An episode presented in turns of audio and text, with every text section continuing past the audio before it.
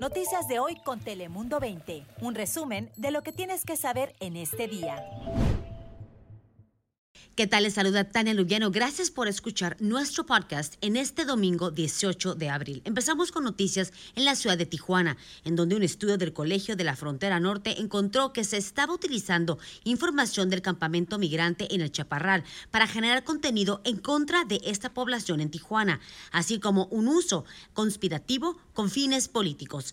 Ante los índices de violencia que se registran en Tijuana y justo como lo marca el estudio del Colegio de la Frontera Norte, los migrantes se han organizado para protegerse entre ellos mismos, por lo que han creado una comitiva con hombres que busca proteger sobre todo a las mujeres y los niños.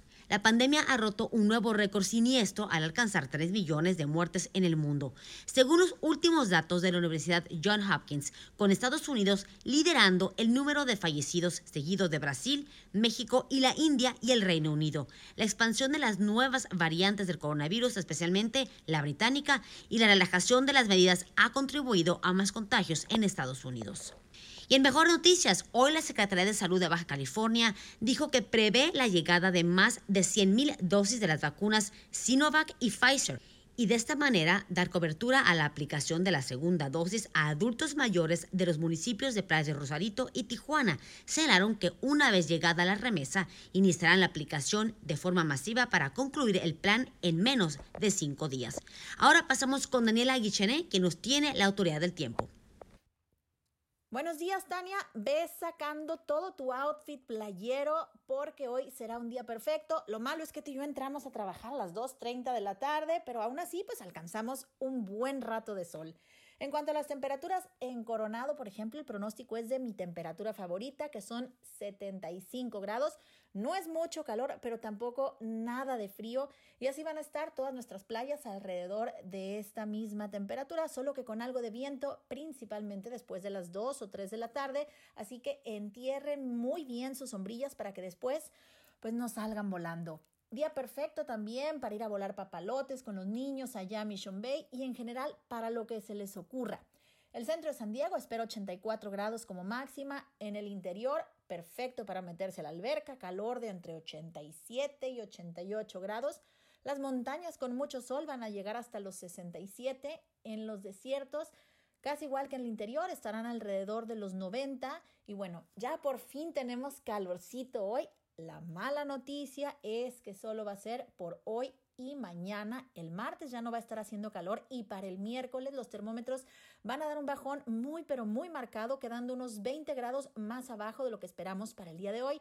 Así que en estos días San Diego va a estar complaciéndonos a todos, a los que les gusta el calor, a los que les gusta el frío, igual y también a los que les gusta la lluvia, porque para el miércoles hay leve posibilidad de precipitaciones. Así que después de hoy poder andar en shorts, en chanclas o hasta en traje de baño, para el miércoles estaremos con las chamarras bien puestas nuevamente. Pasen un feliz domingo. Pasamos ahora con Juan Ricardo. ¿Qué tal, Daniela? Muchísimas gracias. Espero que estés teniendo un excelente domingo y tal vez tú y las personas que nos están escuchando han notado que varios negocios como restaurantes y salones de belleza enfrentan un nuevo problema de escasez de trabajadores. Empresarios dicen que no pueden encontrar personas que quieran trabajar y necesitan más empleados ya que desde hace dos semanas que San Diego pasó a la fase naranja pueden atender a más clientes pero les faltan manos. Algunas de las razones dicen que ciertos trabajadores no quieren trabajar cerca de personas durante la pandemia y que ganan más con desempleo. Y la vacuna llegó a personas sin hogar y a quienes habitan en zonas altamente afectadas por el COVID-19 como lo es San Isidro. El día de ayer, cientos de personas recibieron la tan anhelada vacuna anti-COVID-19 en un evento que se hizo posible gracias a la regidora Vivian Moreno junto con otras organizaciones que estaban tocando a las puertas de las viviendas ubicadas en los códigos postales 92173.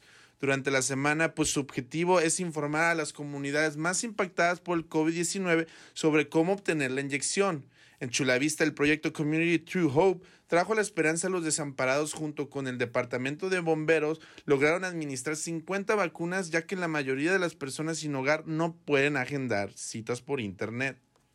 Mientras que las Chivas y los Cholos de Tijuana se enfrentaron en un partido crucial para ambos equipos en busca del repechaje.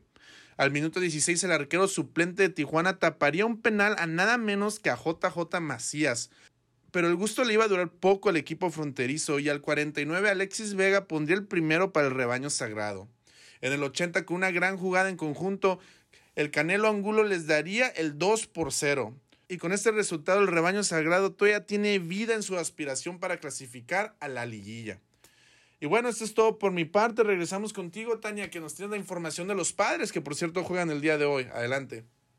Y para terminar, los padres siguen sin carburar ante su rival directo, los Dodgers, y vuelven a caer en el estado Petco. En la quinta entrada, Clayton Kershaw caminaría para la primera carrera de los angelinos. En la novena entrada, ya para sepultar el partido, Justin Turner impactaría este cuadrangular para mandar la pelota hasta las gradas. La ofensiva de San Diego no tuvo su mejor momento y a pesar del regreso de Fernando Tatis Jr., quien tuvo un home run el partido pasado, pero ayer bueno, pues no tuvo su mejor actuación. Los Dodgers y Frailes se vuelven a medir hoy para el último juego de la serie en Petco Park. Así llegamos al final de nuestro podcast dominguero. No se lo pierda el día de mañana. Yo soy Tania Lubiano. Noticias de hoy con Telemundo 20. Suscríbete para recibir alertas y actualizaciones cada día. Noticias de hoy con Telemundo 20. Un resumen de lo que tienes que saber este día.